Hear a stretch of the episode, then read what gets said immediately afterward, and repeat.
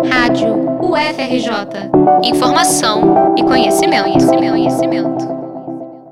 Picumã, Amapoa, Ocó, Eque. É provável que você esteja se perguntando sobre o significado das palavras que acabou de escutar. Elas pertencem ao Pajubá e, pela ordem que você ouviu, significam cabelo, mulher, homem e mentira. O Pajubá é uma linguagem desenvolvida por e para pessoas LGBTQIA, sobretudo a parcela trans e travesti dessa comunidade. Foi criado durante as décadas de 70 e 80, no auge da ditadura militar e da Operação Tarântula. Pajubá ele tem origem no Yorubá, que é uma língua falada em algumas regiões da Nigéria uh, e de África, né? E significa falar escondido ou falar por trás. A linguagem, o Pajubá, ela é caracterizada por um vocabulário próprio, com termos e expressões que são utilizados para se referir a pessoas, lugares, situações relacionadas a uma diversidade, inclusive sexual ou de gênero. Esta é Sarah Wagner York, educadora travesti e especialista em gênero e sexualidades pela UERJ, a Universidade do Estado do Rio de Janeiro. Para ela, o Pajubá é símbolo de resistência e empoderamento. Com a chegada do HIV ao Brasil, ainda no contexto da ditadura civil-militar, foi iniciada a Operação Tarântula, uma verdadeira caça às travestis pela polícia. Naquela época, a qualidade de vida das travestis era ainda pior, e a grande maioria recorria à prostituição como tentativa de sobrevivência. Nas suas, ficavam mais suscetíveis às infecções sexualmente transmissíveis e em constante ameaça. Então desenvolveram um linguajar próprio para se comunicarem e resistirem à censura e aos camburões. Então, ah, a quando acorda mapô, né? Olha o cabelo da mulher. Ah, ó, os alibã catando as monas, né? Ó, quer dizer, a polícia está chegando e pegando todo mundo.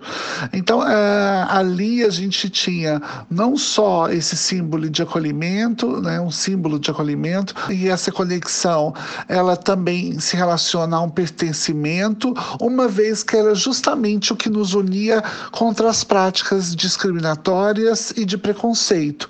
Eu me lembro de assistir e ser violentada junto às minhas, e inclusive sendo salva tantas vezes por saber usá-lo. Não, é? não, era, era, não era raro quando fazíamos uso, e isso eu era adolescente, ainda muito jovem, assistindo como ah, o Pajubá era utilizado, sobretudo por essas uh, travestis que tinham que já tinham o corpo formado através do silicone e, e eram abertamente perseguidas.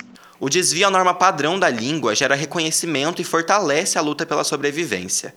Para a educadora, a comunicação codificada criava e continua criando laços e afetos, permitindo que a comunidade LGBTQIA, se expresse com maior liberdade. A Rádio FRJ também conversou com Calixto do Carmo, produtora cultural, travesti e estudante de História da USP, que vê o Pajubá como uma tecnologia de resistência.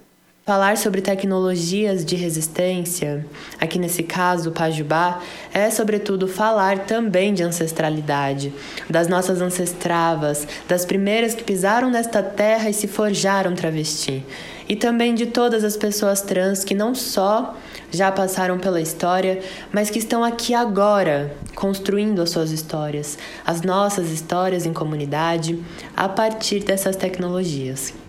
Para Calisto, o Pajubá é uma criação que nasce da necessidade de falar para existir. Ela enxerga a tecnologia como algo criado e manipulado a partir das necessidades humanas, sobretudo aquelas coletivas e comunitárias.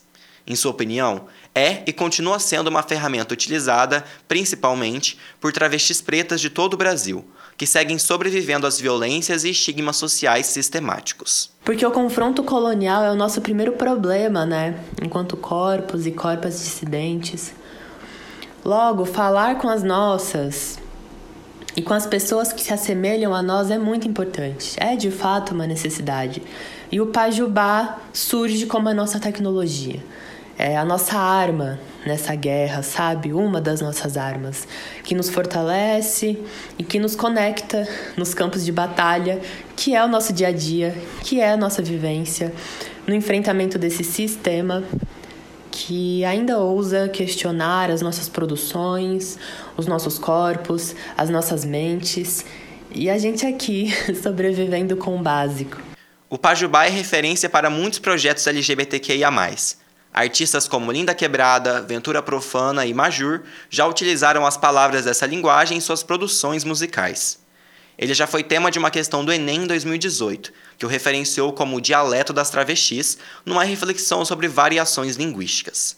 Na ocasião, o Exame Nacional do Ensino Médio atribuiu ao Pajubá o título de Patrimônio Linguístico. Tomo que a Neon Cunha fala sobre o Pajubá como um campo para dizer que é nosso, é sobre criar um mundo dentro do outro mundo.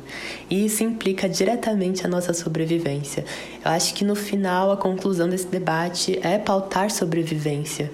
Essa tecnologia é por sobrevivência, para sobrevivência, e foi criada em um contexto como tal. Ilê, aké, ó. Ficou curioso para saber o que essas palavras significam? Casa, dinheiro e coisa ruim. São muitos os termos que compõem o Pajubá, que é múltiplo, dinâmico, ancestral e resistente, como explicaram Sara e Calisto. Essa mistura entre idiomas, as referências africanas e a ressignificação de palavras do português segue sendo utilizada e tem ganhado mais espaço na cultura e nas artes. Na internet, você pode encontrar diversos dicionários do Pajubá, com outras centenas de palavras. Reportagem de Luiz Gustavo Carmo para a Rádio FRJ.